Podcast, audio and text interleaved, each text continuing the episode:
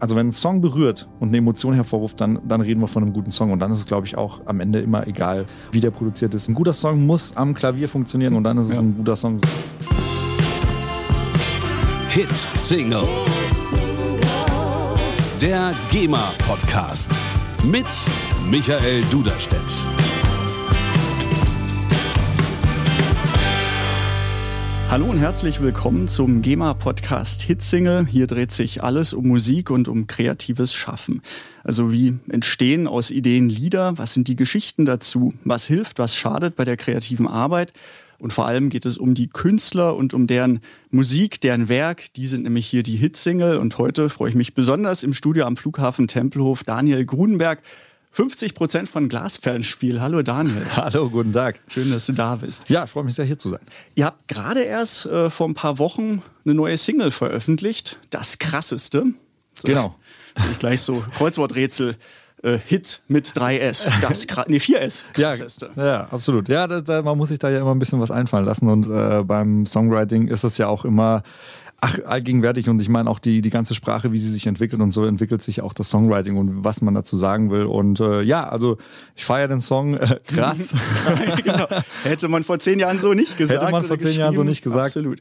Ähm, aber deswegen freut es mich einfach, dass du hier bist, weil ich nehme an, der Terminkalender, der füllt sich ähm, in so einer Phase dann automatisch. Ja, geht relativ schnell, äh, dass der dann voll wird. Allerdings ist es auch so, dass sich ähm, ja auch die Branche natürlich auch so krass eigentlich, dass das letzte Jahr auch sehr gewandelt hat, was so Promophasen angeht und mhm. äh, wie es auch, wie man Singles einfach jetzt raushaut. Äh, das ist nicht mehr so, man hat, na, früher hatte man ja klassisch auch irgendwie Promozeit, man hat das irgendwie vier, sechs Wochen vorher ab ans Radio gegeben, hat äh, die Radiosender das spielen lassen, wenn sie es im Idealfall gut mhm. fanden und dann hast du den Peak gehabt, VÖ-Tag äh, und dann die Fans und alle Leute, die das im Radio gehört haben, gut fanden, haben dann, sind dann losgerannt und haben das gekauft. Ist komplett vorbei, mhm. gibt es nicht mehr. Es ist jetzt einfach, äh, man nennt das jetzt Airtime man schiebt die Nummer einfach raus und ähm, dann muss sie sich dann quasi über diese vier, sechs Wochen einfach ja, entwickeln. Dementsprechend hat sich das mhm. alles ein bisschen geändert. Gibt es das Album schon dazu oder ist es auch so eine der neue Ansatz zu sagen, erstmal Single raushauen und gucken, was passiert? Ja, also man ist äh, gerade so ein bisschen mehr auf äh, One-Track, also Single-Basis eingestimmt so beim Writen und ähm, wobei man immer natürlich so, also ich liebe halt Alben. Ich mhm. liebe das Konzept dahinter und ich liebe auch die Kunst dahinter und äh, man hat das schon immer so ein bisschen im Hinterkopf und denkt sich so, okay, wie baut man das dann auf? Aber man ist witzigerweise durch Playlisten, durch Spotify, Apple Music, YouTube, man ist schon, man wird so ein bisschen dazu äh, gedrängt, äh, mehr so auf Single-Track Feedback-Basis zu denken. Passt sich dem Ganzen auch an. Ich finde das so schön, während ich, äh, während wir sprechen, uns auch zuhöre, merkt man es nicht. Äh, du kommst aus Baden-Württemberg, ich komme auch aus Baden-Württemberg. Zum Glück ist das Studio nicht im Prenzlwerk. Das wäre wär jetzt zu viel Klischee gewesen. Ja, absolut. Genau, wir haben uns ähm, das letzte Mal ähm, letzten Dezember getroffen beim Musikabendessen, haben da auch sehr intensiv über Berlin gesprochen und über so den Kreativpegel der einzelnen Bezirke und was wo geht und wo nicht. Du pendelst, du wohnst ja. in Berlin, aber hauptsächlich, aber pendelst trotzdem immer Bodensee, Berlin? Genau, ich würde ich würd fast 50-50 sagen. Also ähm, genau, meine Heimstadt Konstanz Bodensee, mhm. also die Gegend, da komme ich her. Und ähm, wir sind dann relativ schnell nach Berlin natürlich, wie das so ist, äh, 18 und dann irgendwie äh, in die große Stadt und Musik machen. Und mhm. das ist auch eine Wahnsinnsstadt. Ich liebe diese Stadt auch. Äh, aber irgendwie habe ich auch gemerkt, so, ähm, ach, die anderen 50 Prozent Bodensee, um mal so runterzukommen, um wirklich mal so komplett abschalten zu können, das will ich nicht missen. Und dann haben wir uns jetzt irgendwie ja dazu entschlossen, einfach zu pendeln und äh, so beide Welten mitzunehmen, mhm. was sehr, sehr positiv ist. Aber Berlin in Sachen Musik ist schon the place to be. Würde ich schon sagen. Also mhm. so aus meiner Erfahrung auch hier die ganzen Studios, die ganzen Kreativen, die ganzen Songwriter. Das ist schon sehr eine sehr gute Szene hier. Man hat hier extrem talentierte Leute, mit denen man zusammenarbeiten kann. Man trifft sich dann einfach so mal im Studio, man jammt, man schreibt einen Song und ähm, das ist da ist Berlin schon sehr einmalig, was diese Kreativität angeht. Auf der anderen Seite hast du natürlich aber auch diesen diesen Puls, also niemals runterzukommen, weil du mhm. also ich gefühlt bin hier immer auf 180. Ich bin dann so okay, hier gibt's noch was zu tun. Hier man kann natürlich auch jeden Tag ins Studio Studio gehen mhm. und man kann sich jeden Tag treffen, man kann jeden Tag irgendwie Musik machen, weil jeder auch Bock drauf hat. Ja. Ähm, das ist äh, wie immer und wie wir uns auch bei unserem letzten Album Licht und Schatten versucht haben, so diese Welten zu verschmelzen. Das ist halt immer, äh, alles Positive hat auch was Negatives und mhm. dementsprechend äh, ist es da, glaube ich, immer so das Beste, äh, die Waage zu halten, so mhm. das alte Yin-Yang-Prinzip. Absolut, aber bist du schnell angekommen? Also war das so Schalter umlegen? Pass, ist es jetzt so albern, so, so dieses, ja, ja. die Frage in Richtung äh, Bodensee, Konstanz, Landei und kommt in die Hauptstadt, aber merkt man das schon? Weil ich glaube, diejenigen, die in Berlin leben, kriegen das so gar nicht mit. Also ich bin seit 84 in Berlin, eben auch kein Berliner, aber habe so das Gefühl, das ist so normal hier. Und ich kriege das, was du meintest, so immer auf 180, nicht mehr so unbedingt mit. Vielleicht ticke ich jetzt auch anders, aber so, ich nehme es anders wahr. Aber ich höre genau. das von vielen, die frisch hier sind, die sagen, das ist schon ist eine andere Schlagzahl hier. Absolut. Äh, man wird tatsächlich, man gewöhnt sich dran und wird auch entspannter damit, weil man auch irgendwann für sich entscheidet, so, ey, ich muss jetzt auch nicht alles mitmachen, weil das geht halt auch, also es geht auch irgendwann gar nicht mehr. Ähm, aber es ist schon so, also es hat ein bisschen gedauert, um reinzukommen. Es ist nicht so, dass ich sofort hier war und gedacht habe, so, boah, das ist die Stadt, äh, in der ich äh, für den Rest meines Lebens leben will. Mhm. Und ähm, aber es hat dann einfach, ja, also man muss auch dazu sagen, wir waren natürlich auch dann äh, relativ schnell. 2010 haben wir unseren äh, Deal mit Universal Music unterschrieben und ab 2011 ging das für uns dann auch so schlagartig los, äh, mit dem wir dann auch, also man rechnet ja nie damit, aber das war auf einmal so ein kompletter Gamechanger und äh, unser Leben hat sich dahingehend so verändert, dass wir so viel unterwegs waren. Mhm. Wir sind ähm, hauptsächlich äh, im Tourbus unterwegs gewesen mhm. und hatten dann gar nicht mehr so diesen, diese Hometown, wo man sagt, okay, man ist jetzt jeden Tag in Berlin und deshalb haben wir es immer genossen, egal ob wir am Bodensee waren oder in Berlin, einfach auch mal so ein bisschen, ja, äh, vier Wände zu haben, wo man sich zurückziehen kann und ähm, das kam auch so die letzten zehn Jahre, muss ich fast schon sagen. Äh, mhm. Jetzt alles so ein bisschen zu kurz, aber äh, positiv. Also wir lieben das, was wir tun und mhm. äh, ich bin da tatsächlich so, also ich möchte das nicht mehr missen. Machst du dir Gedanken über den Begriff Heimat? Was ist Heimat für dich in dem Fall? Witzigerweise, Heimat ist für mich äh, extrem abhängig von äh, den Beziehungen zu den Menschen, also im sozialen Umfeld. Also mhm. ich sage immer so, Heimat ist für mich halt da, wo mein Mädchen ist, wo meine Freunde sind. Ähm, das ist tatsächlich egal, wo das ist. Also man hat dann einfach echt eine gute Zeit, so sobald halt dein Umfeld stimmt. Mhm. Also das habe ich tatsächlich Und gemerkt. Egal wo letztendlich. Egal wo, wenn du deine Leute um dich hast, mit denen du einfach irgendwie so äh, äh eine gute Zeit hast, dann ist das äh, einfach immer irgendwie cool. Und ähm, ich, also Caro und ich, wir haben auch so eine Urlaubsgang, wir sind immer so sechs bis acht Leute und äh, gehen dann immer irgendwie um die ganze Welt, weil wir einfach viel erleben und sehen wollen. Mhm. Und da merkt man einfach, das ist dann immer sehr, sehr wichtig, mit was für Leuten man das macht. Und mhm. ähm, deshalb ist für mich Heimat wirklich eher so auf die Menschen bezogen, die um mich rum sind. Mhm. Fällt mir gerade so ein, ich hatte das früher auch immer dieses Gefühl, wenn ich mit meinen Eltern, meinem Bruder im Urlaub war, dass egal wo wir waren, es war mal so ein Stück Heimat, weil im Badezimmer sah dann immer so aus wie zu Hause, weil meine ja, Mutter absolut. alles eingepackt hat äh, an Sachen, die wir brauchen und die standen dann so da wie zu Hause, wo man gemerkt hat, das ist ein Stück weit vertraut und auch wenn du da Fremde bist, tut gut. Ja. Und man sagt, dann ist dieser Mikrokosmos eben meine Heimat und wo das ist, ist egal. Ähm, Glasperlenspiel muss man jetzt gar nicht so viel sagen. Caroline und du. Ähm, du kannst jetzt auch die Standard-Interviewfragen äh, auspacken, wenn du willst. Na, na, nein, ich, ich, ich, packe jetzt äh, das, was Wikipedia mir gesagt hat, aus. Nein, einfach, ähm, ihr, ihr, gehört äh, seit Jahren, äh, hast gesagt, 2010, 2011, ja. seit das angefangen hat, zu den erfolgreichsten deutschsprachigen Bands. Ihr habt in der Zeit vier Alben rausgebracht würde ich sagen, gute Schlagzahl. Also jetzt nicht im Jahresrhythmus, aber doch eben auch jetzt nicht in, weiß ich, alle fünf Jahre ein Album. Ihr wart immer in den Charts, Singlecharts, Albumcharts. Ihr habt zahlreiche Musikpreise bekommen. Du komponierst, du textest, du singst, du spielst Keyboard, du produzierst. Ähm, Hut ab. das klingt, klingt nicht schlecht, ja, ich mal sagen. Äh, äh, klingt ganz gut. Nein, also das, ähm, also das ist immer so eine Sache. Ich habe das, ich habe das schon immer gemacht, weil man es einfach, äh, weil ich das schon, ich habe da schon mal Bock drauf und immer gefühlt und ich kenne Caro schon sehr, sehr lange. Also wir haben uns kennengelernt, äh, waren wir 14, 15 und ähm, ja, wir haben immer Musik gemacht. Wir haben immer Bock drauf gehabt und ich bin halt immer schon so diese technische Komponente gewesen, die auch immer einfach gesagt hat. Ähm, witzigerweise, ich habe halt angefangen ganz klassisch Klavierunterricht, zwölf Jahre bis Rachmaninov und so alles wirklich durchgezogen. Okay.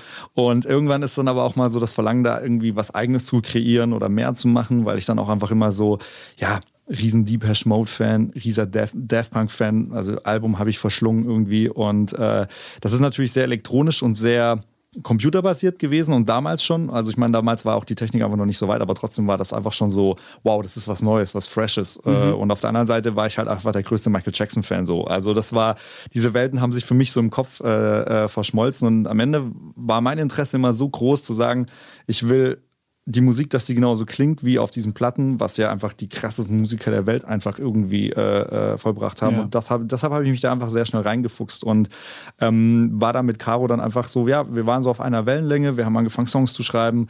Ich habe äh, mir ein Cubase runtergeladen, habe gedacht, jetzt bin ich Produzent, total geil. und äh, na, das ist dann, man, man fängt halt so an, wie mhm. man anfängt ja. und äh, fängt an, das dann zu produzieren und einfach mal zu gucken, wo die Reise hingeht. Und äh, für mich hat sich witzigerweise so im Kopf nichts geändert bis heute. Also das ist immer noch so gleich geblieben und ähm, der, der Prozess, natürlich entwickelt man sich weiter. Mhm. Aber so die, die, der Antrieb, den, den habe ich tatsächlich nie verloren, das immer äh, so aufs nächste Level zu bringen. Das heißt, für dich ist das jetzt auch weniger so ein Traum, der schlagartig in Erfüllung gegangen ist. Gut, ein Stück weit sicher schon ja. mit dem großen ja, Erfolg, der dann kam. Da verändert sich einiges. Aber dass du gesagt hast, das ist auch das Ergebnis der harten Arbeit und des Wunsches, den du schon immer hattest, genau das machen zu wollen.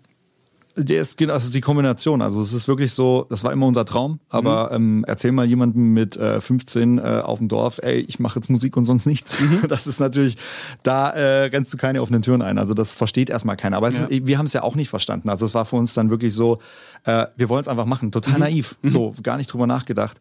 Und ähm, aber trotzdem ist das mit viel harter Arbeit verbunden. Es ja. ist jetzt nicht so, äh, man setzt sich hin und macht das. Und ähm, ich glaube, ich habe bestimmt 600 Songs in meinem Leben geschrieben, die alle scheiße sind. Äh, aber man, man, es ist halt so, man muss sich da reinfinden. Mhm. Man muss halt so seinen Weg finden und man muss für sich so entdecken, was, was kann ich, was ist so mein was ist so mein, äh, meine unique ID sozusagen? Also was ist das, was ich sagen will? Und ähm, da muss man sich halt hinarbeiten und weiterentwickeln. Und dazu brauchst du natürlich auch gewisse Skills. Mhm. Also am Ende geht's halt nicht ohne das, dass du halt irgendwie ans Klavier sitzen kannst, spielen kannst, äh, äh, singen kannst oder äh, in dem Fall auch verstehst, wie halt Musikproduktion funktioniert, wenn du das alles machen willst. Mhm. Und deshalb war es für mich immer wichtig, da so bei allem Bescheid zu wissen. Selbst wenn ich mir dann andere Producer ins Boot hole, aber trotzdem die Sprache einfach zu sprechen, um einfach genau zu sagen, das, was ich mir in meinem Kopf vorstelle, möchte ich halt äh, so, so gut wie möglich halt auf eine CD packen. Wann war der Punkt da, zu dem du gesagt hast, das bin ich und das mache ich? Also wie du gerade gesagt hast, so als Teenager auf dem Dorf, äh, so ich, ich will mal Pop-Rockstar werden, sagen alle, ja, viel Spaß. Äh, genau. Wann war das, wo du gesagt hast, doch, das will ich sein und das bin ich? Und hast du dann bedingungslos alles auf, auf diese eine Karte gesetzt oder bist du mit Plan B trotzdem unterwegs gewesen? Also hast du dich eingeschrieben fürs Jurastudium? Ja, so irgendwie so, ich, ich werde mal erst Arzt und mach dann Kunst oder irgendwas. Wie, wie, wann kam das?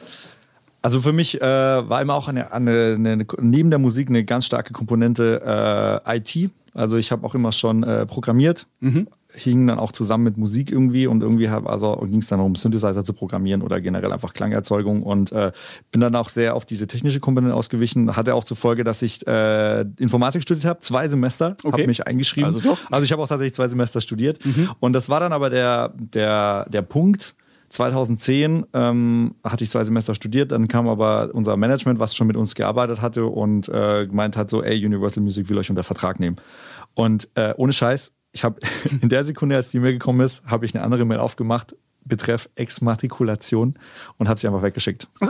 Das war dann einfach für mich so, okay, also wenn ich jetzt, also jetzt ist der Punkt, mehr geht jetzt gerade nicht, das ist die größtmögliche Chance, die sich mir da bietet, ich muss das einfach machen und auch nicht erstmal auf Plan B oder sonst was, sondern 100 Prozent, weil ich bin auch immer so jemand, wenn ich was mache, dann will ich es 100 Prozent machen, weil ich glaube, man wird sich das später vorwerfen, wenn man alles so mit 20 Prozent macht, oh mhm. scheiße, dann vielleicht sagt man sich so, boah, hätte ich es mal mit 40 gemacht, vielleicht hätte es dann besser funktioniert oder nicht so. Hätte, hätte, genau. Genau, das ist immer so, und dann habe ich gesagt, so, ey, ey, ich habe noch alle Möglichkeiten, ich mache das jetzt erstmal, ich probiere das und äh, ey, Gott sei Dank, es hat, hat äh, funktioniert. Irgendwie klingt es so, als ja. hätte es äh, ganz gut funktioniert. Aber trotzdem ist da die, diese Entwicklung zu sagen, also weil du ja gefragt hast, wann mhm. bist du dann angekommen oder wann ja. war es für dich dann so der Punkt, wo du gesagt hast, ich glaube eigentlich bis jetzt noch, noch nicht wirklich. Man, man denkt ja auch immer, also ich glaube, das Phänomen kennt jeder, man schreibt sein Album und man ist fertig, es kommt dann raus und dann hörst du es und dann denkst dir, boah, ey, das hätte ich hier nochmal besser gemacht und hier nochmal besser gemacht. Und dieser Prozess findet, glaube ich, immer statt. Also mhm. dieses, ich will es eigentlich nochmal auf ein neues Level bringen oder mich da weiterentwickeln. Ähm, das ist ganz, ganz wichtig. Ist für mich auch ganz wichtig, da nicht stehen zu bleiben. Und deshalb ist so der Punkt, wo ich sage, so, das war jetzt die perfekteste Platte, ist natürlich immer die letzte, die man gemacht hat, aber ist auch gleichzeitig immer die nächste, die man macht, wo man sagt, das ist natürlich noch besser, weil das natürlich noch mehr ich mhm. bin. So. Und wir sagen auch immer in Interviews, und das ist auch wirklich so gemeint, dass ähm, jede Platte von uns, also von 1 bis 4 und jede Single, die wir gemacht haben, werden wir immer mehr Caro und Daniel, weil man einfach auch äh, lernt immer mehr, was man eigentlich will und was man sagen mhm. möchte.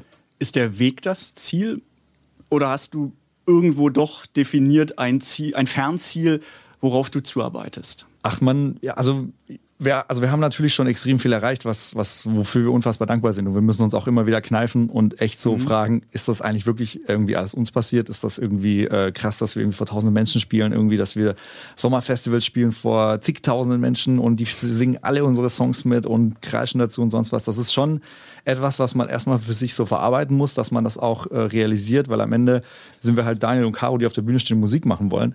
Und ähm, das, das, ich meine, das ferne Ziel ist natürlich, äh, immer daran anzuknüpfen. Also ich möchte gerne so, wenn ich mir einen Udo Lindenberg angucke, äh, ist natürlich so ein fernes Ziel, ey, wenn ich mit 70 noch so auf der Bühne stehen kann wie er, ey, auf jeden Fall. Also mhm. ich bin da tatsächlich nicht so. Es gibt ja dann auch viele, die sagen, oh, ich mache das jetzt mal, bis ich 40 bin und dann äh, ist auch gut mit dem Laden ja, so. Ja.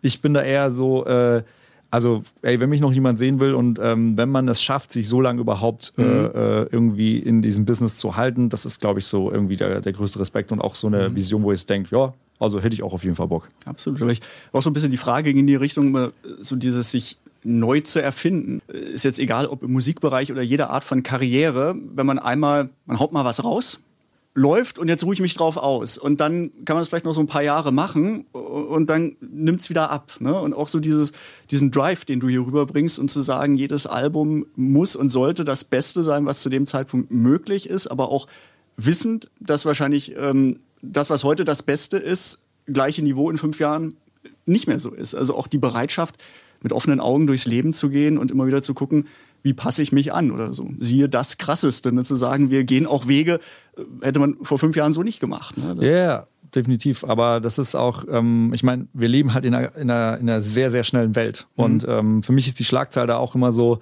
durch das, dass ich natürlich diesen IT-Background habe, ist ähm, Updates, äh, neues Level, irgendwie neues OS oder sonst was. Das ist natürlich eine ganz andere Schlagzeile. Und mhm. ich kenne diese Welt und ich weiß auch, dass das funktioniert. Ich hatte nicht gedacht, dass sich das so schnell auf die reale Welt in Anführungszeichen überträgt, dass man mittlerweile ja wirklich so äh, omnipräsent überall. Ich meine, du hast halt irgendwie in deiner Tasche das gesamte Universum erklärt, so ungefähr, weil du Absolut. jederzeit zurückgreifen kannst. Und der absolute Gamechanger für mich war einfach das äh, Smartphone, das iPhone im Endeffekt, was uns die gesamte äh, Macht des Internets im Endeffekt in die Tasche gebracht hat. So. Und das hat viel geändert. Mhm. Und äh, aber trotzdem darf man da, glaube ich, nicht stehen bleiben. Und natürlich ist es immer so eine Sache von die Gespräche, früher war alles besser. ne, ich sag halt immer, nee, es, es war halt anders. Ja, genau, es, ja. es, war nicht besser, es war halt einfach anders. Und äh, da muss man sich anpassen. Und ich glaube, ich, ich bin da einfach jemand, der da Bock drauf hat. Also ich bin auch so, was Technologien angeht, da kann es für mich nicht schnell genug gehen. Also da gibt es natürlich noch sehr viel Spielraum, so auch was, was musikalisch geht und äh, was man noch alles so machen kann. Und ich meine, das ist ja jetzt schon total heftig, wenn ich mir überlege, es gibt Songs von uns, die habe ich im Tourbus produziert. Und ähm, mhm. natürlich, wenn es dann an Mix und Mastering geht, dann gehst du noch mal in ein Studio und so. Aber ja, du kannst das machen. Und ich meine, was ist das für ein Privileg? Also ich meine, früher, da ist, also ich stelle mir das schwer vor, du hattest eine Idee, hast das wahrscheinlich mit der Gitarre irgendwo auf einem Aufnahmegerät aufgenommen und bist dann irgendwie ins Studio und hast vielleicht aber so die, die ich sag mal, diesen Spirit, diese Magic Moments, die ich, äh, wenn man so einen Drive hat und man schreibt einen Song, mhm. ich, ich stelle mir das schwer vor, dass sich so über, ich sag jetzt mal, sechs Wochen aufrechtzuerhalten, dann bist du raus aus dem Tourbus und dann gehst du in ein Studio und fängst das an, ja, äh, ja. wieder so, so, Revue passieren zu lassen. Und ich meine, das ist ein Privileg als Musiker heutzutage, dass du so schnell mittlerweile ähm, die Ideen, die du in deinem Kopf hast, umsetzen kannst, äh, dass das, glaube ich, sehr viel nicht mehr verloren geht, sondern sehr viel direkt abgebildet wird, was auch wirklich so in den Köpfen vorgeht. Mhm. Und das finde ich sehr, sehr spannend. Vor allem wirtschaftlich alles bezahlbar. Also, dass du jetzt nicht dann da noch irgendwie zig, zehntausende von Euro auf den Tisch legen musst für irgendein professionelles Equipment, ja. sondern jeder hat ein Smartphone und jeder kann die Apps runterladen und dann sind es ein paar Euro und da geht schon was. Ne? Da geht also schon was. Und ich meine, die Chance, äh, wie gesagt, wenn du, wenn du 15 bist, du kannst dir kein großes Studio mieten. Das geht einfach nicht. Also, du mhm. hast keine Kohle dafür. Und äh, ich meine, die Möglichkeit dann zu sagen, so die Eltern anzuhauen, hey, ey, da gibt es jetzt so ein, so ein Multifunktionsaufnahmegerät, das wäre total geil und so.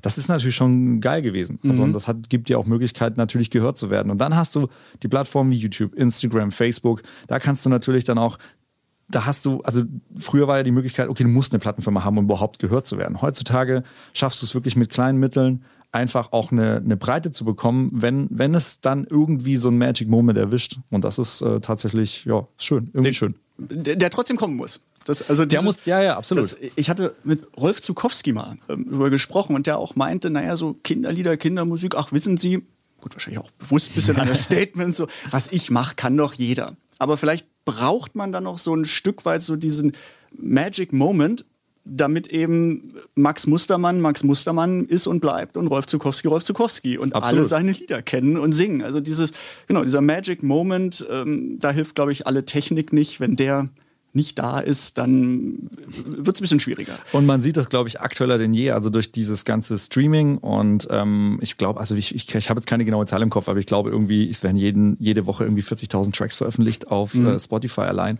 Ich meine, das ist, das kann ja keiner mehr hören. Mhm. Also das ist ja nicht so, dass ich mir jetzt jede Woche 40.000 Tracks reinziehe. Das ist, ja. also ich bin Musikliebhaber, ich höre extrem viel Musik, aber das ist irgendwann, ist das so, wow, also einfach ein bisschen too much und ich glaube, dann gibt es immer wieder Nummern, die sich dann halt durchsetzen durch einen Magic Moment. Und ich glaube, es gibt viele Menschen auf der Welt, die Kinderlieder schreiben. Und mhm. es gibt, glaube ich, auch ganz viele, die die veröffentlichen.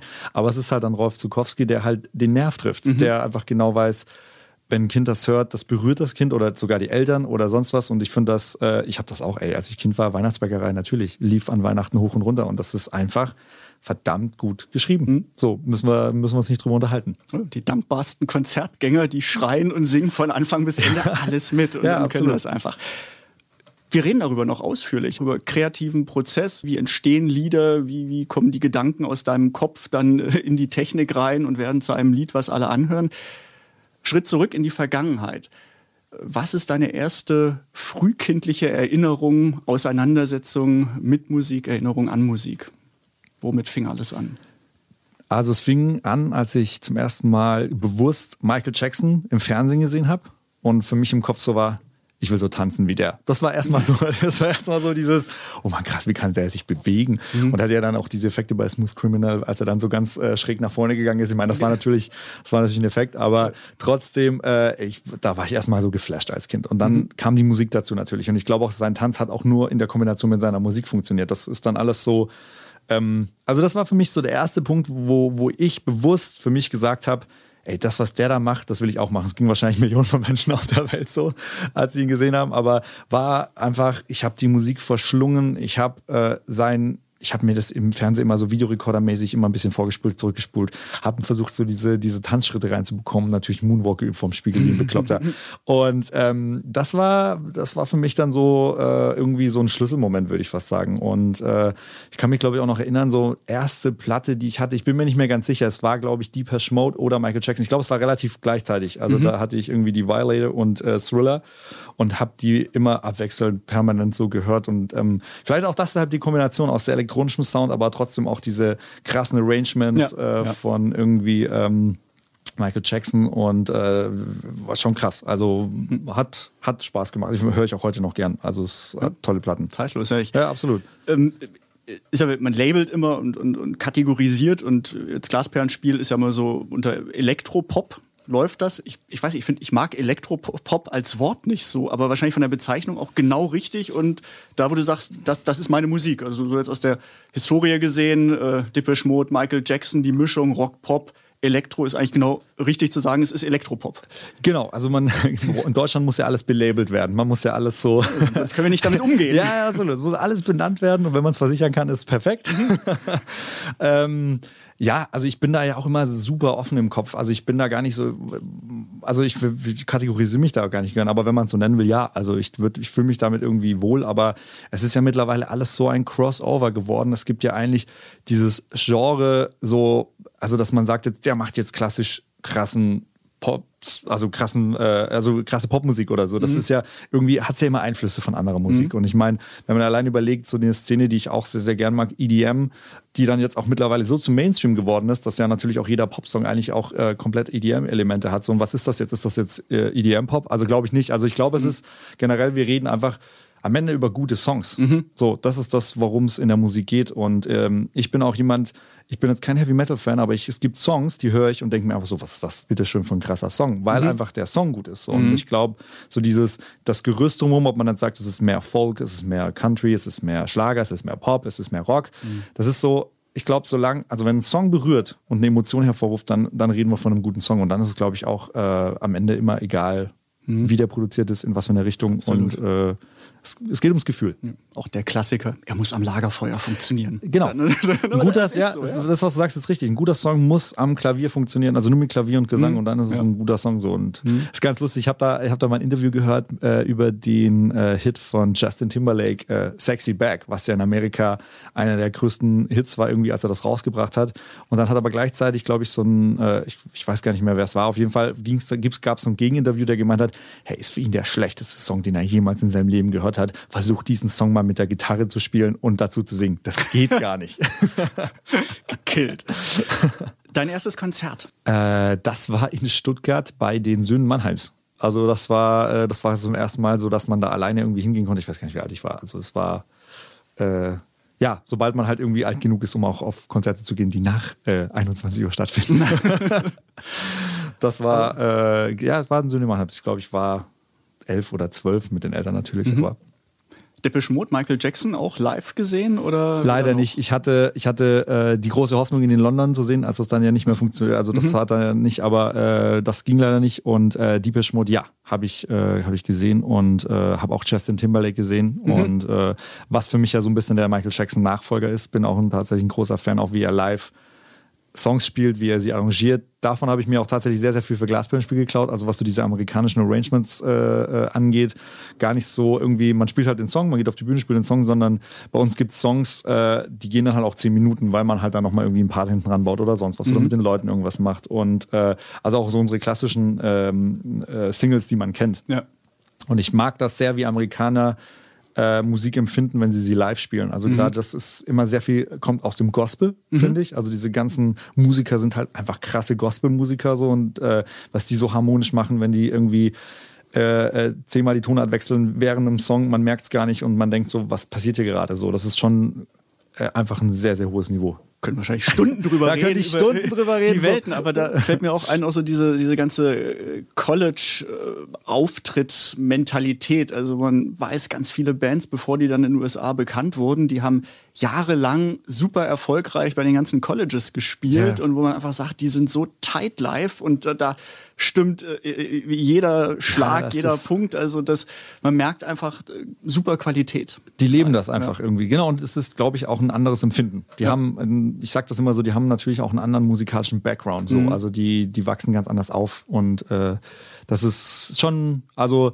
ist, ich war auch schon ein paar Mal in LA drüben, habe mit äh, echt tollen Musikern irgendwie zusammen Musik gemacht. Das ist schon, also es ist immer wieder so ein Gänsehautmoment. Es ist schon verrückt. Kannst du trotzdem in ein Konzert gehen und das als Zuschauer, Konsument genießen oder bist du echt immer so Reminder to myself, ah, der geht dahin, der macht das und der Effekt ist heiß, also Es- also rattert es in dir? Es rattert tatsächlich eigentlich immer in mir. Also für mich ist es tatsächlich sehr schwer abzuschalten. Also ähm, das ist, glaube ich, auch immer so mein Hirn. Es ist, wenn ich einen Song im Radio höre, egal ob ich auf ein Konzert gehe, boah, was für eine Bassdrum haben die da verwendet? Oh, wie, was ist denn das für ein Effekt? Boah, krass, den kenne ich ja noch gar nicht. Oder irgendwie, wie haben die das produziert?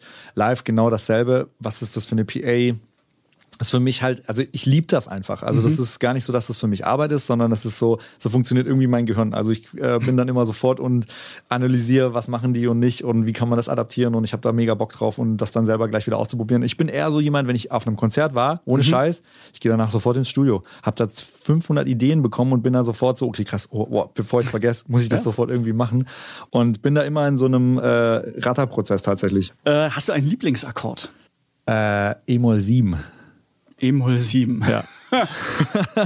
Summ den mal an. Nein, aber das heißt, ist es so der Einstieg ins so als Warm-up, wo du sagst mal auf E-Moll 7 und gucken, was kommt? Aber für mich ist eher eine Akkordkombination. Also ich bin immer so ein, ähm, es gibt so Akkordkombinationen, die ich sehr, sehr stark finde. Und das sind so viel Upper Structure Chords nennt sich das. Das ist, wenn du quasi, äh, als wird es natürlich wieder sehr technisch, wenn du natürlich Basstöne über denselben Akkord spielen kannst und der Akkord ändert sich dementsprechend. Ich hoffe, ich habe das jetzt so versucht richtig zu erklären. Auf jeden Fall gibt es da extrem geile Harmonieverbindungen und für mich ist das eher so, ähm, da, das liebe ich zu spielen. Für mich ist es immer so eine kleine Folge, die man witzigerweise auch so Signature-mäßig äh, fast in jedem Glasperlenspiel hört, Song hört. okay. Also es gibt so eine Akkordverbindung, die ich tatsächlich sehr, sehr gerne verwende, weil sie für mich einfach ein gutes Gefühl auslöst. Und ähm, das, ja, mache ich sehr gern. Welches Lied, nicht von deinen, sondern von anderen, hättest du gerne komponiert? Also mein all-time favorite Song werde ich nie vergessen, weil also es, äh, von The Worth Bittersweet Symphony. Habt, äh, also hat äh, was damit zu tun, dass noch Emotionen. Ich war, äh, glaube ich, ja, also ich habe den Film Eiskalte Engel, das war damals so ein krasser Teenie-Film irgendwie und äh, da gab es einen Soundtrack, der für mich so ein Lifetime-Ever-Soundtrack ist. Also das ist so, da habe ich auch äh, irgendwie die Platte zu Hause und verschlingen die und so das große Finale des Films war Bittersweet Symphony von The Worth und das ist auch immer so, wenn wir Konzerte spielen und das Konzert vorbei ist, läuft der Song jedes Mal, weil das ah, für mich okay. so ein, es ist immer wieder ein Gefühl, was was, was, was, was krasses in mir auslöst. Und deshalb ist das für mich ein Song, der, glaube ich, auch wenn ich 100 bin, werde ich den Song feiern. Und es ist einfach, ähm, ja, ist für mich einfach so ein klassisch guter Song. Und das ist eine ganz traurige Geschichte, weil es ist ja eigentlich, äh, die wurden ja verklagt von den Stones weil mhm. das ja Sample, das basiert ja auf einem Stone-Song und mhm. äh, ja, der hat ja auch ein mega Album am Start und alles, aber irgendwie, genau, hat es da nicht so sollen sein, aber es ist für mich trotzdem einfach ein unfassbar schöner Song. Aber Sie haben ja dann die Rechte jetzt äh, zugesprochen bekommen, oder? Ja. Mick Jagger und Keith Richards haben doch gesagt, so, okay, ab jetzt äh, ja. gehen die Tantiemen an dich. Genau, ich glaube, sie haben davor ganz schön viel Geld mitverdient, mhm. aber äh, ich glaube, die haben sich jetzt irgendwie geeinigt, ja. Also das, äh, ich meine, man kann den Song ja äh, heute noch ganz normal, also die Version kann man ganz normal noch hören und so, dementsprechend müssen ja, sie sich ja. geeinigt haben. Also die Stones waren da nicht so arschig und haben gemeint so, nein, ihr müsst das alles vom Markt nehmen, sondern äh, irgendwie haben sie sich geeinigt. Für mich ist spontan ein, weil wir gerade bei dem Punkt sind, auch mit diesem Rechtestreit. Ähm, wie hast du dich da eingearbeitet in die ganzen Strukturen um die Musik drumherum? Rechte, Rechte Klärung, Label, Verlag, äh, Vertrag, Management. Also war das auch, ähm, dass, dass das mit den Jahren dann einfach mehr geworden ist und du die Struktur verstanden hast und, und weißt, was zu tun ist? Oder musstest du auch da mal genau gucken, was man eigentlich noch links und rechts neben der Musik bedenken sollte. Ja, also mein, meine Natur ist wirklich immer so, und das, wahrscheinlich kommt das auch wieder so ein bisschen, da spricht der Informatiker aus mir, ich muss Sachen immer sofort verstehen. Also mhm. ich könnte nicht ich könnte jetzt nicht irgendwas machen, wo ich nicht sofort irgendwie, äh, also wenn ich nicht weiß, was ich da mache, also ich würde jetzt auch nicht was unterschreiben, wo ich eigentlich überhaupt so gar kein Wissen habe. Es ist jetzt nicht so, dass ich da irgendwie äh, angefangen habe, jetzt äh, Gesetzesbücher durchzugehen, sondern ich habe mir einfach dann Leute gesucht, die mir das erklären können. So und äh, ich hatte auch immer Glück, dass wir, Caro und ich, von Anfang an mit einem Management gearbeitet haben, was wir heute noch haben und die haben uns damals schon mit 14, äh, 15 gemeint, so ey, wir, wir schicken euch auf Tour, wir finden irgendwie, äh, ihr habt was und ähm, die haben wir heute noch und das waren immer noch Vertrauenspersonen bis heute, die man, also die schon sehr lange in diesem Business sind und die man auch einfach Sachen fragen konnte und die das dann einfach erklärt haben. Mhm. Weil für mich ist es wirklich immer so, das ist auch so, egal was es ist. Also wenn, wenn, wenn ich jetzt morgen irgendwas über, keine Ahnung, äh, Kernphysik lese, dann äh, muss ich mich da irgendwie wenigstens so ein bisschen reinfuchsen, damit ich so ein bisschen den Ansatz darin verstehe.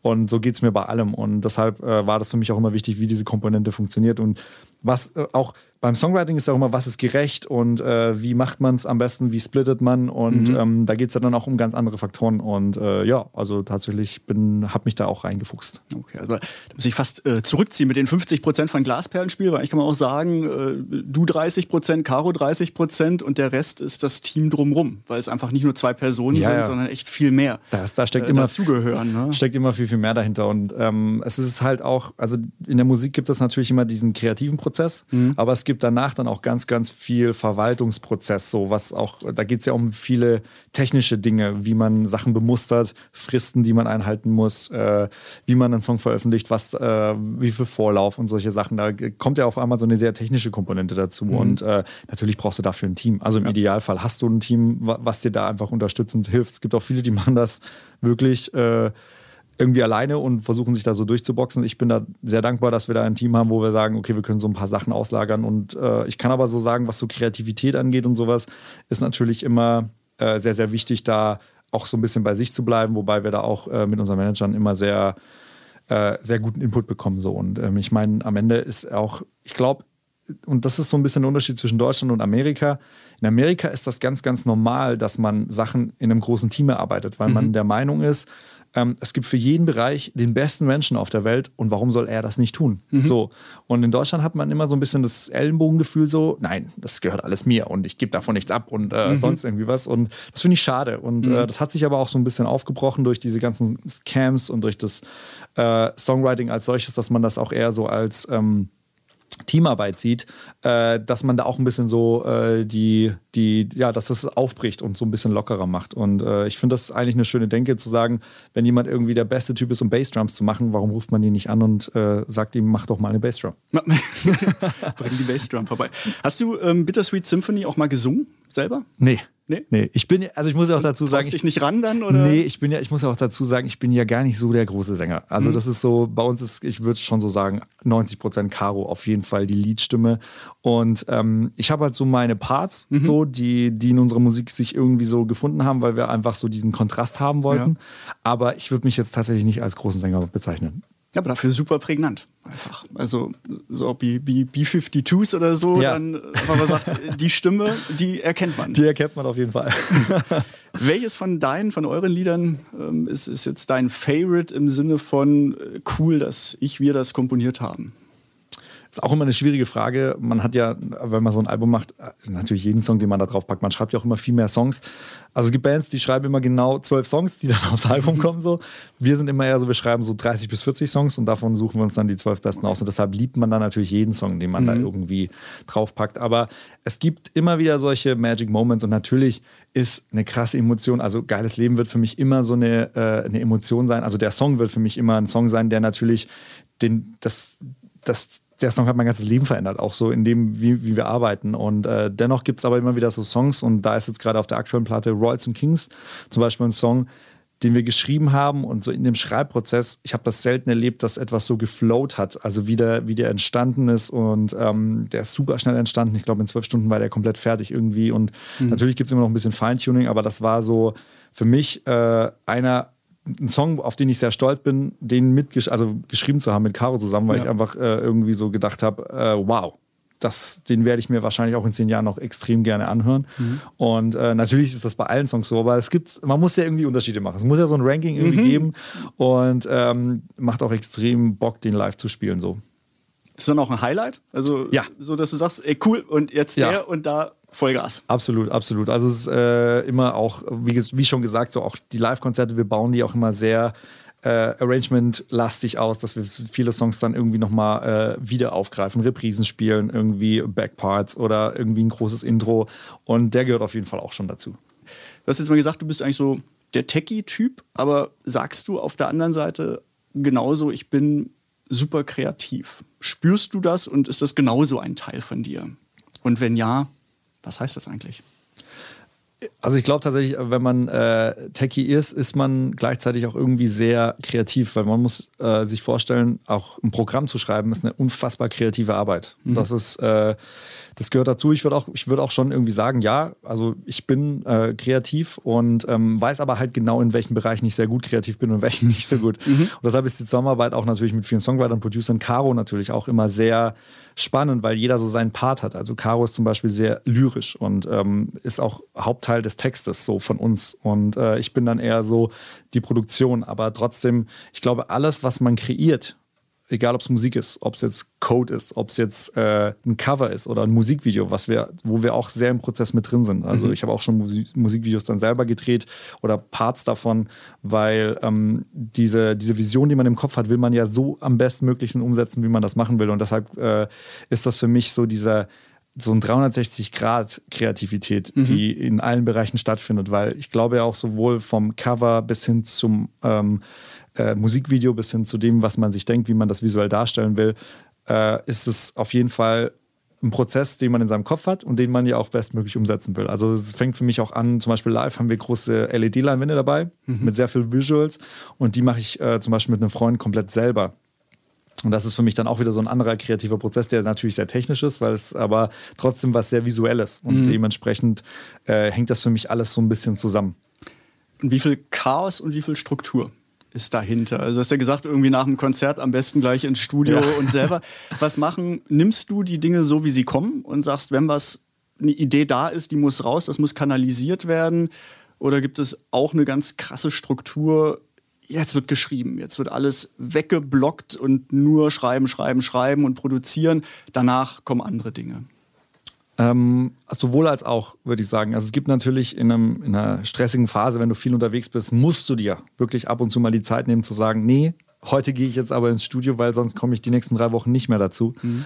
Aber trotzdem, ich bin eigentlich kein Fan davon, ähm, das so zu, ich sage mal so zu planen. Also jetzt gerade Kreativität ist schwer zu planen, aber trotzdem bin ich ein extrem strukturierter Mensch. Also für mich muss alles irgendwie äh, To-Do-Listen-mäßig abhackbar sein, hm. äh, so dass ich nichts vergesse und so. Das ist äh, trotzdem, das ist so, im Idealfall hält sich so ein bisschen äh, die Waage, weil, also ich glaube, die geilsten Songs oder äh, also echte Kreativität kann, glaube ich, nur entstehen, wenn man keinen Druck hat. Mhm.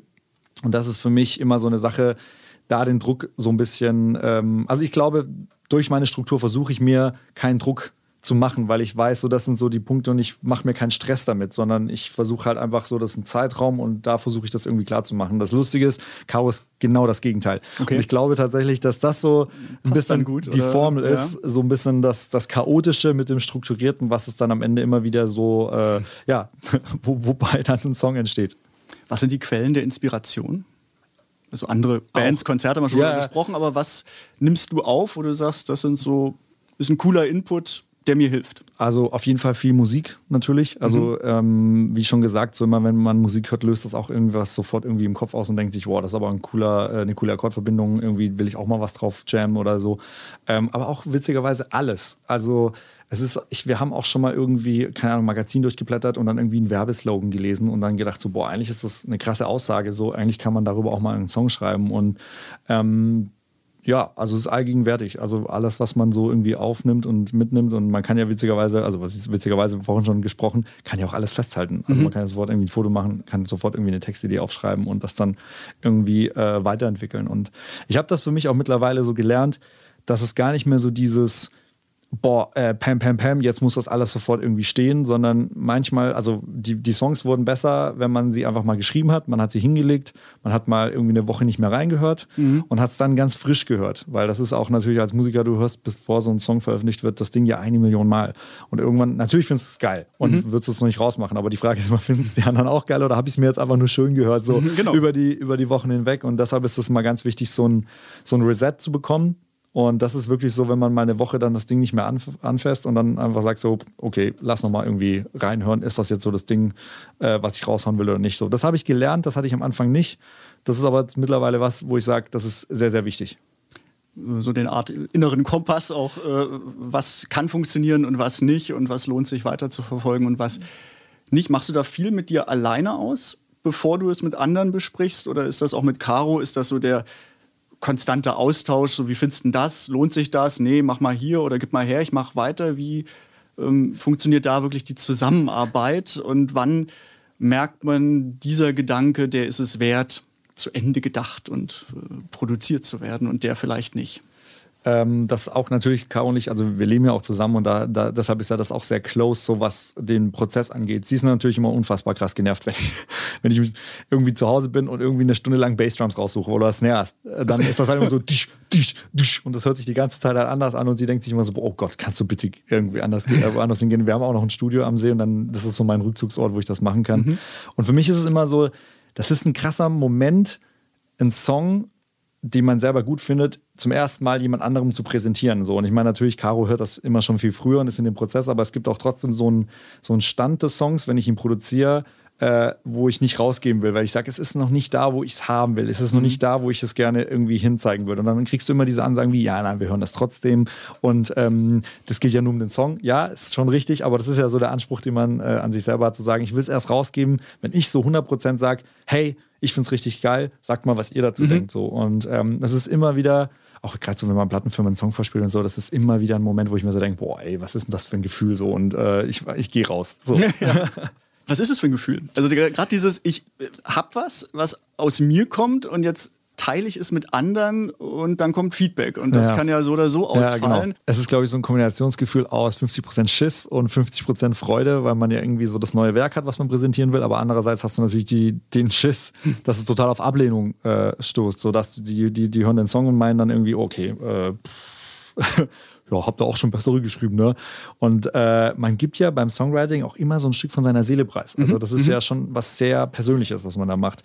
Und ähm, deshalb ist es natürlich auch umso heftiger, wenn dafür Kritik zu bekommen. Und ich meine, das haben wir, also es ist nicht jeder Song geil und das sagen wir selber. Also es kann ja gar nicht so sein. Also mhm. man schreibt natürlich auch Songs, die nicht so gut sind. Und äh, da ist es auch wichtig, so eine Reflexion zu haben, dass wenn jemand sagt, so, boah, ey, ja, ich weiß, was ihr in dem Song fühlt, so, aber hey, lass mal, lass mal, lass mal lieber sein und so. Und damit muss man auch lernen, umzugehen. Das ist nicht so einfach, weil wie gesagt, das ist ja erstmal, ich glaube, jeder kennt das, egal was, wer, wer jetzt irgendwie so in einem Schaffungsprozess ist, mhm. so wenn man selber was macht und irgendwie stolz drauf ist ja. und dann kommt einer und sagt so, was ist denn das für ein Kack? So, das, das trifft einen erstmal. Also das kann man auch nicht abstellen. Also ja. da kann man auch nicht so cool sein, glaube ich, dass man irgendwie äh, sagt so, äh, ach, ist mir egal, was der sagt, ich mach's trotzdem so. Und äh, muss man, muss man lernen.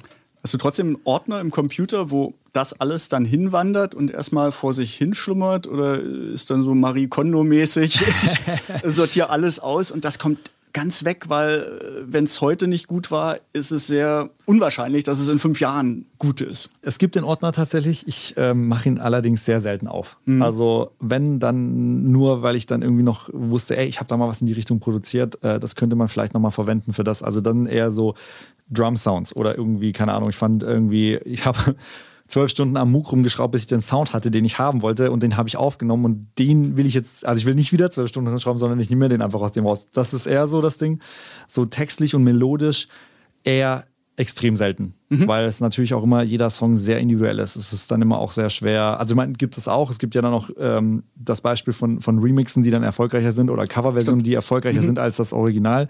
Hast du ja auch immer wieder. Ähm, ja, kann auch passieren. Ich, das ist so. Aber er wird tatsächlich sehr selten angerührt, der Ordner. Wie lange im Schnitt braucht ihr für ein Lied? Also jetzt, du hast gesagt, zwölf Stunden mal oder dann zieht sich manches wahrscheinlich über Wochen hin. Aber was ist so ein Punkt, den man nicht überschreiten sollte, weil dann wird es einfach auch nicht mehr besser. Ich unterscheide es tatsächlich, dass man einen Song natürlich schreibt und noch in so einem Schreib-Kreativprozess äh, ähm, ist.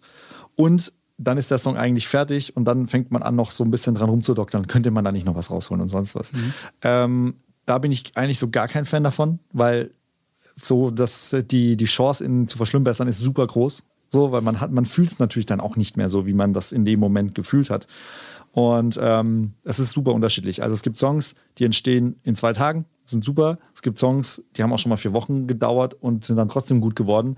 Das ist, da, da will ich mich auch gar nicht beschränken, dass man sagt, so, okay, nach drei Tagen muss er fertig sein, sonst ist es kein guter Song. Mhm. Also manchmal, wie auch schon gesagt, das hatte ich am Anfang nicht, als ich angefangen habe, Musik zu machen, irgendwie, also professionell 2011 ähm, da war für mich dann immer so, boah, jetzt ist fertig, raus damit, ganz, ganz schnell so. Und ähm, Augen zu durch. Ja, genau. So, und das ist ein bisschen anders geworden, weil diese Pause mittlerweile für mich so, so wichtig geworden ist, zu sagen, ich brauche diesen Reset-Knopf, dass ich einen Song auch nochmal so empfinden kann, wie wenn ein Mensch ihn zum ersten Mal hört. Mhm.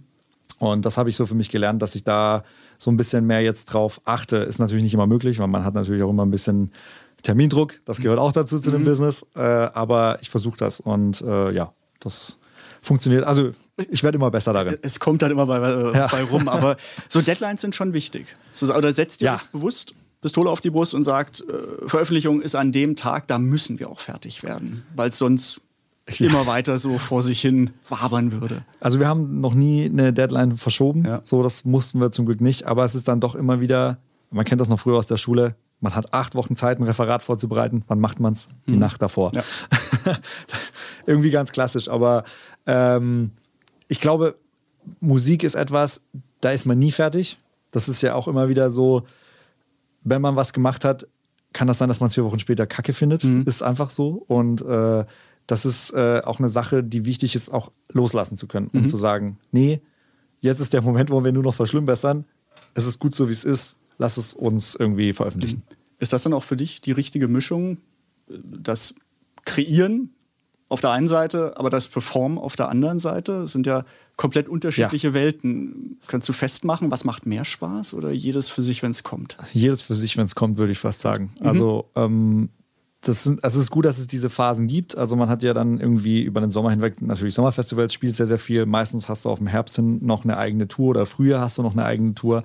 Und ähm, aber so die Zeit, ich sage jetzt mal gerade für uns, jetzt ist gerade schon wieder so ein bisschen Herbstregion, ist so die Zeit. Also wir gehen dieses Jahr jetzt nicht auf Tour, wir haben noch fünf Konzerte dieses Jahr. Ähm, und äh, dann kann man sich so ein bisschen Zeit nehmen, auch wieder so in den Kreativprozess zu gehen. Mhm. Und äh, das ist äh, super spannend, alles, was man sich im Studio ausgedacht hat, dann irgendwann auf die Bühne zu bringen, mhm. das zu visualisieren, irgendwie da, da zu schauen, wo sind die Baustellen, wo kann ich noch ansetzen, wo kann ich mich verbessern.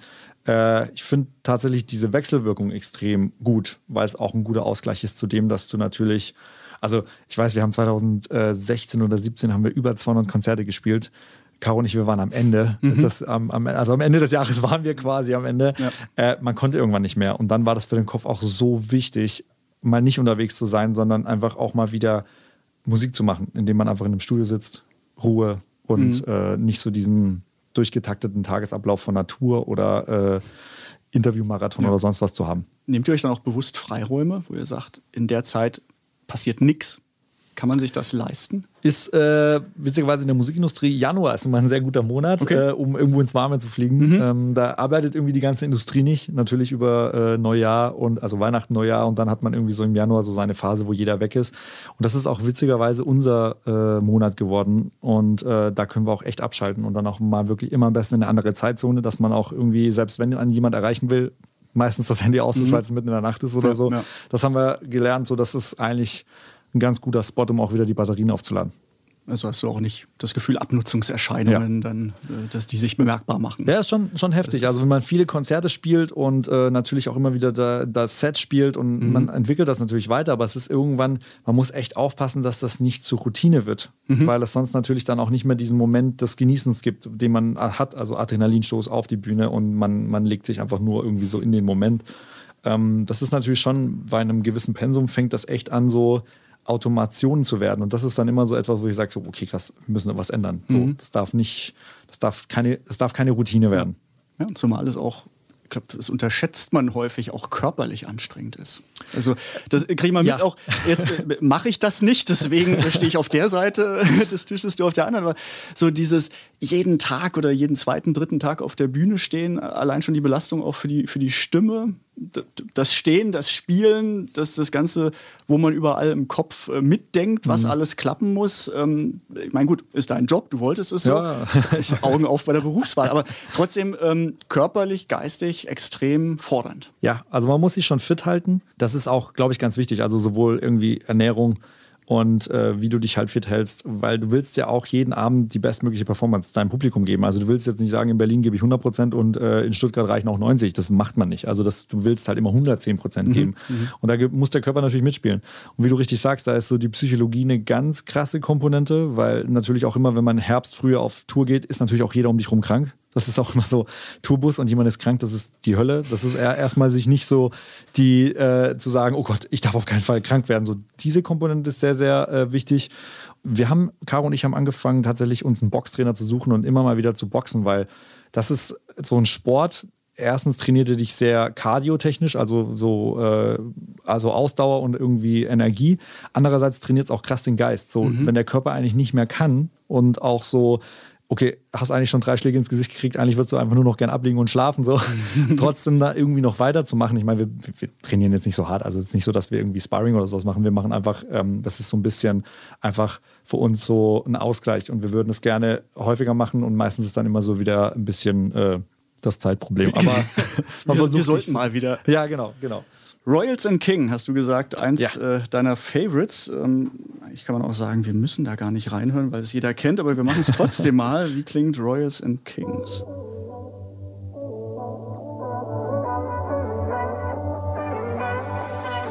Ein Haus mit Garten und neuer Wagen. Im Fernsehen sehe ich Leute, die schon alles haben. Ich mach sechs Kreuze, verliere eine Wette und denk an all die schönen Dinge, die ich gerne hätte. Und manchmal in der Nacht träum ich von einer Yacht, fliege weit, weit weg in einem eigenen Jet. Doch wenn ich ehrlich bin, dann brauche ich das nicht, denn das wäre alles nichts wert ohne dich. Ich feier uns so, wie wir sind. Wir sind keine Royals oder Kings. Doch dafür sind wir frei, wir sind niemals allein. Wer braucht einen Rolls Royce oder ein Schloss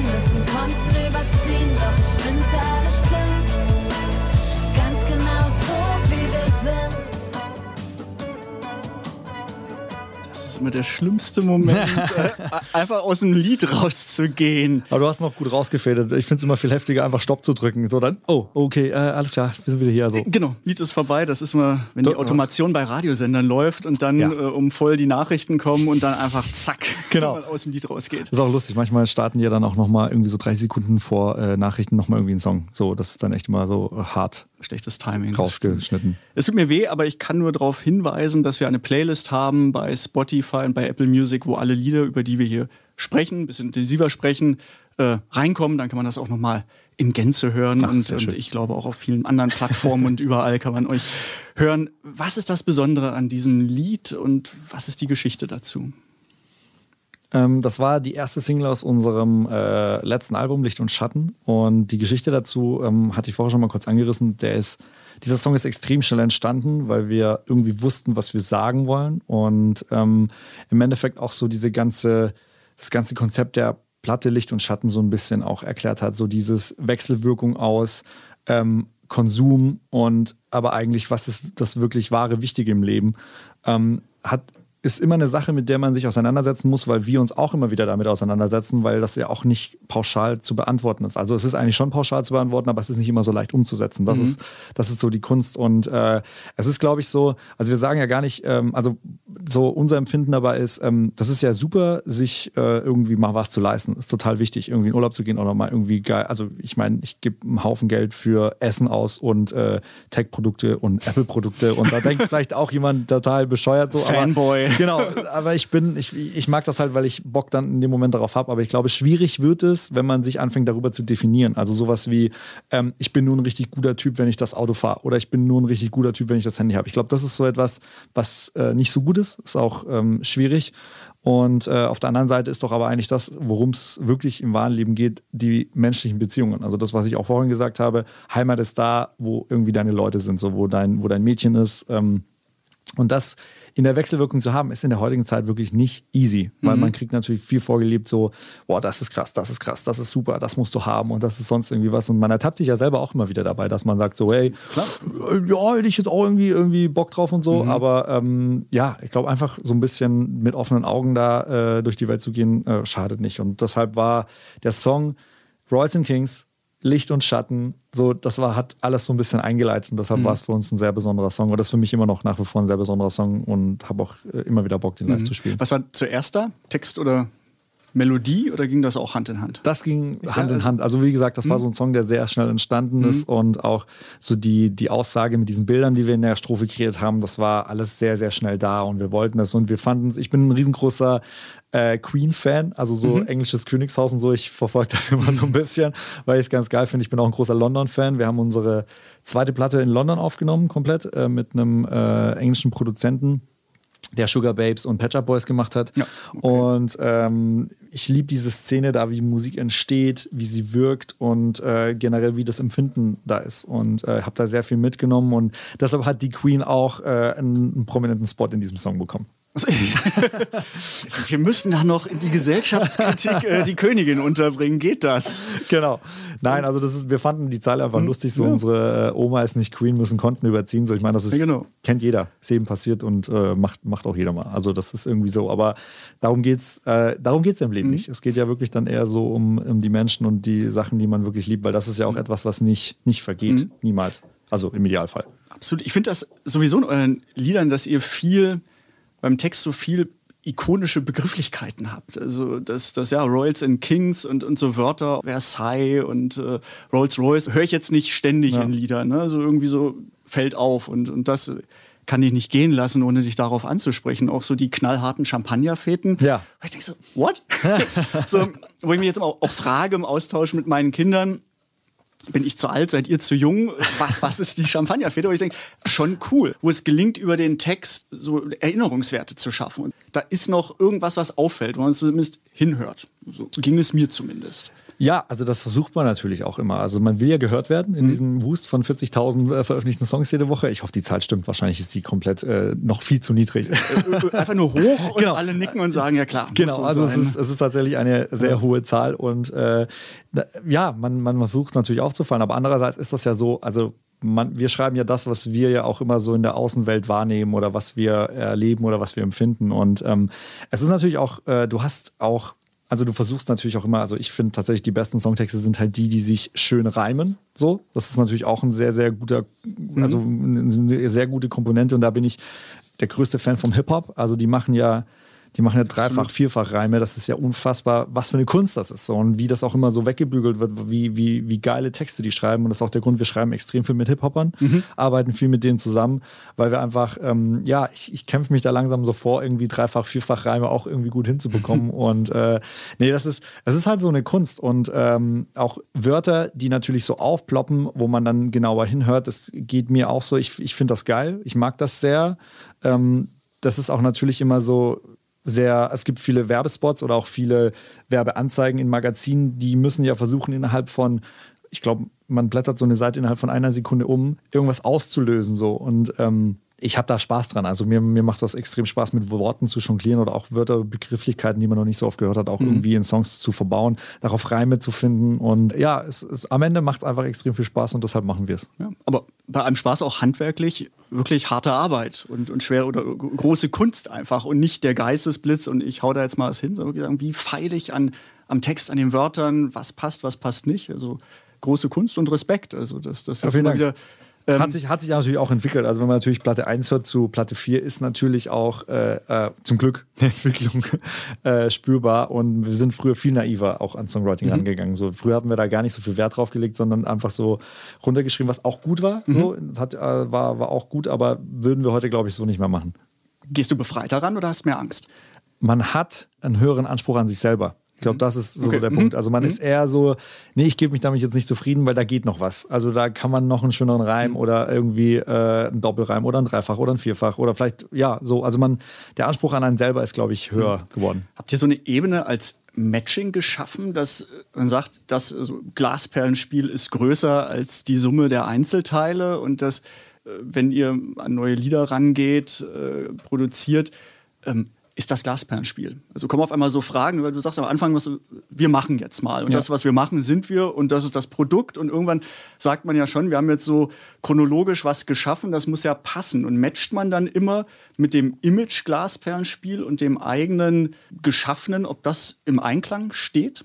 Was ja wieder eine Komplexität mehr ist auf ja, einmal, ja. dass man so versucht, wie, wie, sich selbst zu klingen. Ja, ich weiß, was du wollen. meinst. Genau, ja. weil man ist da vielleicht auch im Kopf dann auch immer schon mal drei Schritte weiter als eigentlich dann so die Hörer oder die Fans, weil man ist natürlich auch, manchmal hat man einen ganz anderen Entwicklungssprung auch im Kopf, weil man vielleicht auch schon, ja, anders hört oder gesagt hat, ey, das haben wir jetzt schon dreimal gemacht, so machen wir jetzt nicht nochmal, aber eigentlich ist es da draußen nur angekommen, dass wir es einmal gemacht haben. So, das, das, ist, das ist schon eine Komponente, die mit einfließt, aber ich glaube so immer, alles, was Caro und ich machen, das ist halt immer Daniel und Caroline. Und ich glaube auch vom Sound hatten wir da jetzt noch nie Probleme zu sagen, das ist es ja überhaupt nicht mehr. Äh, und witzigerweise immer, wenn wir das ausprobiert haben, ist es immer am erfolgreichsten gewesen. Also wenn wir gesagt haben, wir machen jetzt mal was komplett anderes, was wir davor nicht gemacht haben, mhm. ähm, ist zum Beispiel Geiles Leben entstanden oder äh, Royals and Kings ja. oder äh, Nie vergessen. Mhm. Also, also wir, was wir nicht mögen und was wir wirklich nie gemacht haben, ist uns versuchen selber zu kopieren. Also mhm. nochmal so einen Song rauszubringen, der genauso klingt wie Geiles Leben und ein bisschen anderer Text hat mögen wir nicht. Also mhm. da, da sagen wir auch, da geht bei uns immer die Alarmglocke an und sagen, nee krass, das klingt wie geil, das Leben können wir nicht machen. So, oder. Gibt es aber Begehrlichkeiten von außerhalb? Also im, im unmittelbaren Umfeld, so mach, mach mal nochmal so geiles Leben. Kannst du dir natürlich äh, vorstellen. 2.0. Ja, genau. Kannst du natürlich vorstellen, dass eine Plattenfirma natürlich sagt, so, ey, jetzt eigentlich bitte nur noch so Songs schreiben wie äh, Geiles Leben. Und mhm. dann so, ja, genau, ja, klar, man, äh, genau. Danke für die Regieanweisung. Ja, das ist äh, eine super Idee. ich habe noch, wenn du Bock hast, ich habe hier einen kleinen Lostopf. Ich habe äh, Wörter, die mir aufgefallen sind von Royals and Kings, äh, oh. eine Schüssel gemacht. Das Rauschen, das hört man hier so ein bisschen rascheln. Ah, sehr gut. Ähm, du musst nicht alle ziehen, einfach ein paar Wörter und ich habe äh, Fragen dazu, die dann auch gar nichts mehr mit dem Lied und dem Text zu ah, tun haben. Gut. Das ähm, ist doch gut. Frage, Antwort, einfach mal durchgehen. Wer sei? Direkt gezogen. Direkt gezogen. ähm, ja, aber hätte ich fast schon vorhin gefragt. Gut, dass ich es äh, dann wieder vergessen habe. Ähm, ihr macht deutschsprachige Musik. Du hast gesagt, ihr habt in London produziert, also natürlich auch im nicht deutschsprachigen Raum, aber ihr seid natürlich hier besonders erfolgreich. Wie ist es in anderen Ländern? Werdet ihr in Frankreich, in weiß ich nicht, in Polen gehört. Äh, wie ist es im nicht deutschsprachigen Raum? Es hat sich äh, also durch Geiles Leben wirklich ähm, geöffnet. Also man sieht es ja auch heute an seinen ganzen Statistiken. Das war früher natürlich auch ein bisschen schwerer zu tracken. Mhm. Heute hast du natürlich über die Streaming-Portale, weißt du, aus welchen Ländern so Streams und äh, wo auch in den Charts. Witzigerweise mit Geiles Leben waren wir kurzzeitig in den Top 30 der japanischen Charts. Wir hatten keine Ahnung, wie das funktioniert ist. Wir haben es dann irgendwie versucht, irgendwie zu, äh, also nachzuvollziehen. Und anscheinend gab es irgendeine Game Show, die hat den Song irgendwie unterlegt. Mhm. War natürlich rechtmäßig total safe. Bestimmt, Genau, bestimmt. Ähm, nein, aber das ist lustig. Also, äh, das ist ja heute alles viel globaler geworden. Mhm. Ich meine, früher hat das keinen interessiert. Ich glaube, heute ist das eher auch nochmal diese Komponente, wo, was ich vorhin schon gesagt habe. Es geht häufig um einen guten Song und ähm, also wir müssen uns heute noch kneifen, was mit diesem Song einfach war. Also wir, wir, wir können das, also was der gemacht hat, ähm, hätten wir niemals erwartet. Das hätten wir auch nie gedacht. Also wir fanden den natürlich gut, sonst hätten wir ihn nicht als Single rausgebracht. Aber was damit passiert ist, auch so grenzübergreifend. Also ich glaube, in Polen war er in den Charts irgendwie, ähm, wir hatten in Frankreich ein bisschen was. Das war natürlich jetzt nie mega fett, aber man hat gemerkt, okay, die Leute hören sich irgendwie diesen Track an, obwohl sie kein Wort verstehen, was darin irgendwie gesagt wird. Und ähm, dann anscheinend finden sie die Produktion und die Melodie so gut, dass sie irgendwie sagen, okay, höre ich mir trotzdem Warum an. nicht, ja. Und äh, lustigerweise, es passiert immer wieder, dass du dann irgendwie äh, London natürlich irgendwie äh, durch die Straße läufst oder Frankreich ist uns auch schon passiert, dass du erkannt wirst und angesprochen wirst, aber natürlich von Deutschen, die da Urlaub machen. das ist Das lustig. schneiden wir jetzt raus. Das schneiden wir jetzt raus. Ah, genau. Nein, nein, aber das ist, euch alle. Ja. nein, das ist schon. Ähm, Ist Englisch ein Thema? Englisch singen? Ähm, ja, also wir haben, wir haben das auch schon ausprobiert. Also gerade bei Licht und Schatten gibt es ja auch die Platte ins, äh, als Doppelalbum. Also einmal helle Seite, dunkle Seite und auf der dunklen Seite, da gibt es auch äh, ne, also englische Nummern von uns, die wir auch schon gemacht haben.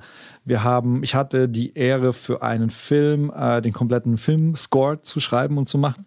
Und da wurde dann auch ein englischer Song äh, verlangt für den Abspann und dann hat Caro hat den eingesungen und wir haben den auch gemacht. Und äh, wir, wir probieren das immer wieder, aber ich glaube, so Glasperlenspiel, das ist so, ähm, Deutsch ist unsere Muttersprache, das ist die Sprache, in der wir uns am besten ausdrücken können. So, das, das fühlen wir und das wird, glaube ich, auch immer so sein. Soll jetzt nicht bedeuten, dass wir nicht mal vielleicht irgendwann was anderes ausprobieren wollen. Also wir sind da gar nicht so, also wäre ja natürlich auch schon wieder so eine kreative Hürde zu sagen, oh Gott, niemals, sondern Sprache wandelt sich auch. Und ich meine, so viele Anglizismen, die wir auch in unseren Songtexten verwenden, äh, 30 Prozent. ja, genau, finden, finden natürlich so auch im täglichen Jargon. Ne? Man benutzt das halt einfach und äh, deshalb sind wir da total äh, open-minded, wie das so schön heißt. Yeah.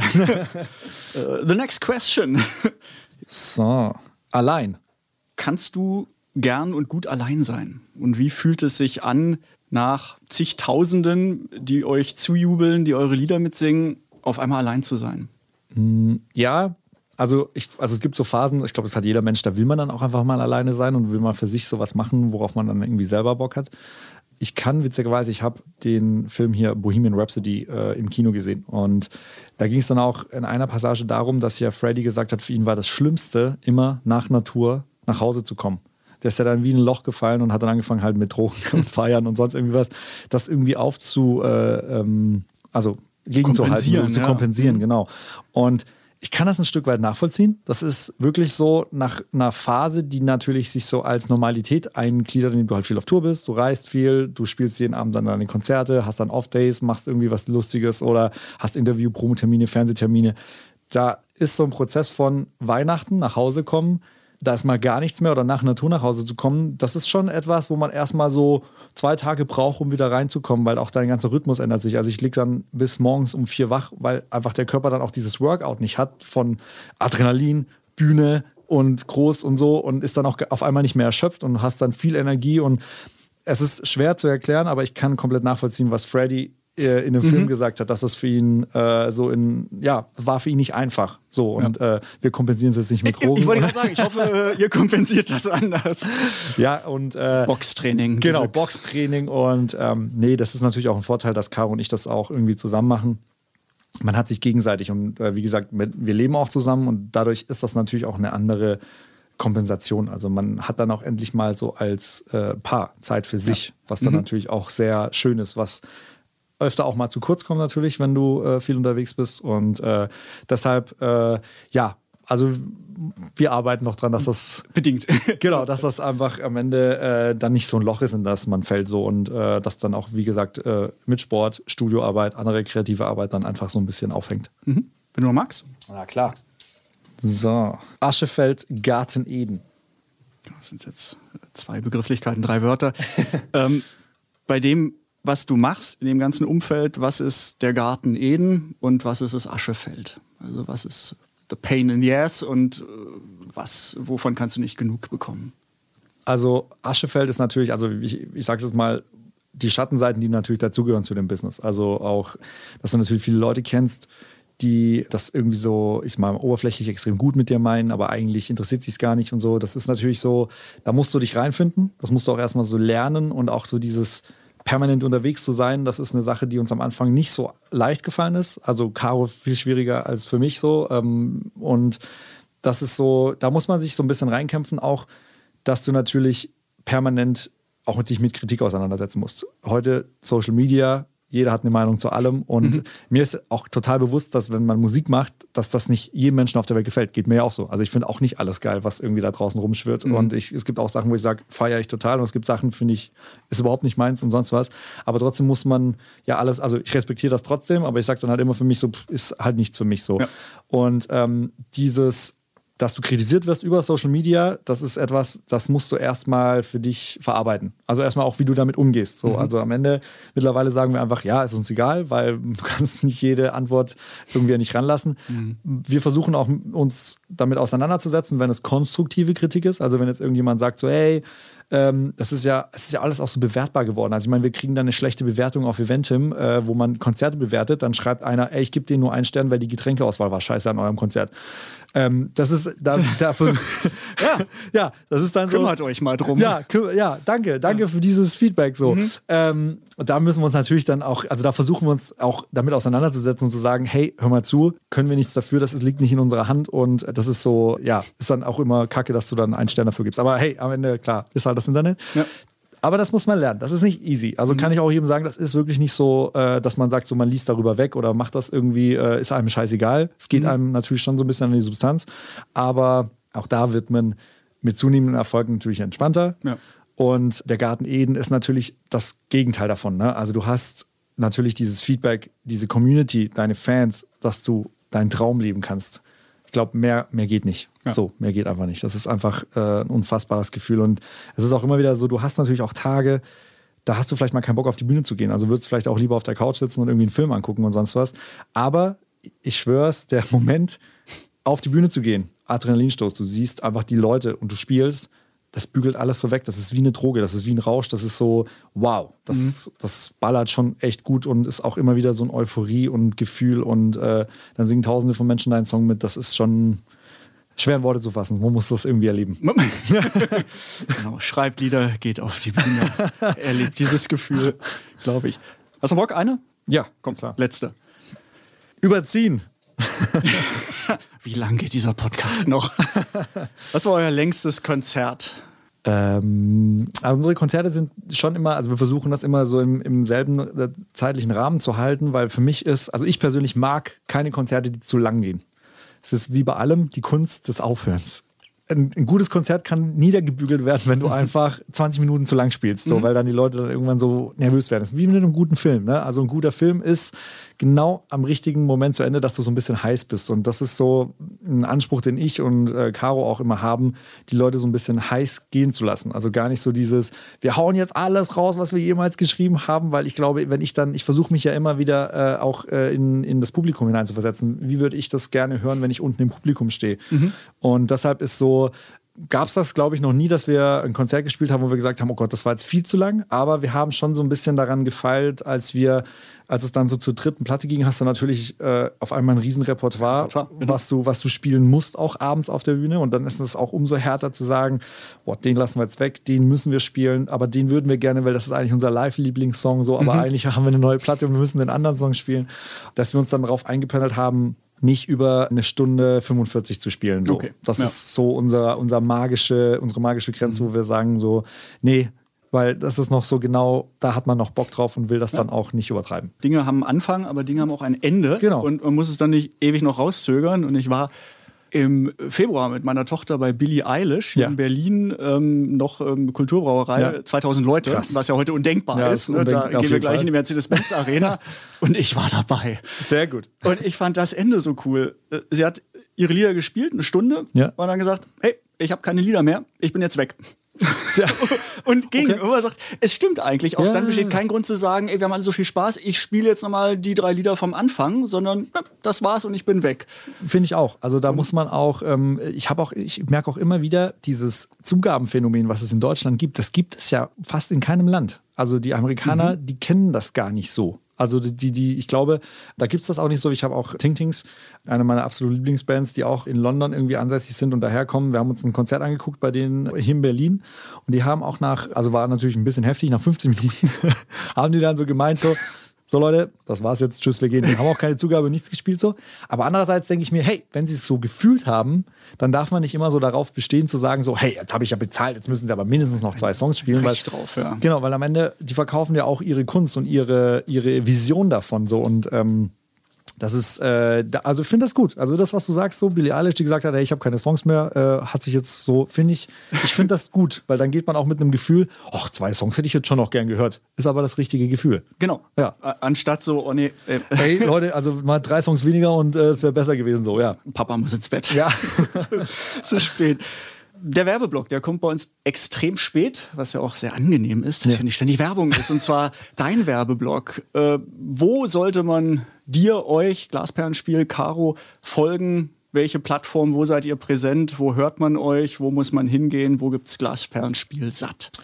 Also wir sind natürlich sehr aktiv auf Social Media unterwegs. Ähm, also es gibt bestimmt Leute, die sind aktiver, aber wir denken immer, dass wir da sehr viel Zeit rein investieren.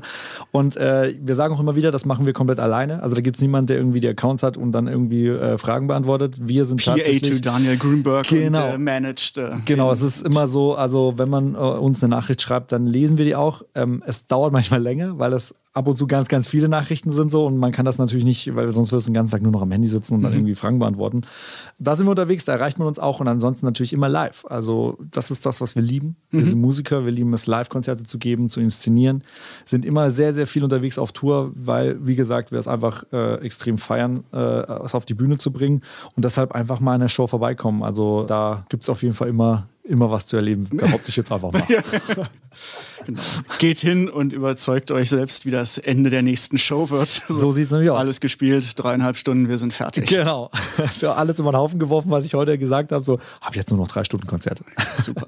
Daniel, vielen, vielen Dank ähm, für Danke deine dir. Zeit und ähm, die offene, ehrliche, ruhige Beantwortung der vielen Fragen. Hat mir sehr viel Spaß gemacht, mich gefreut.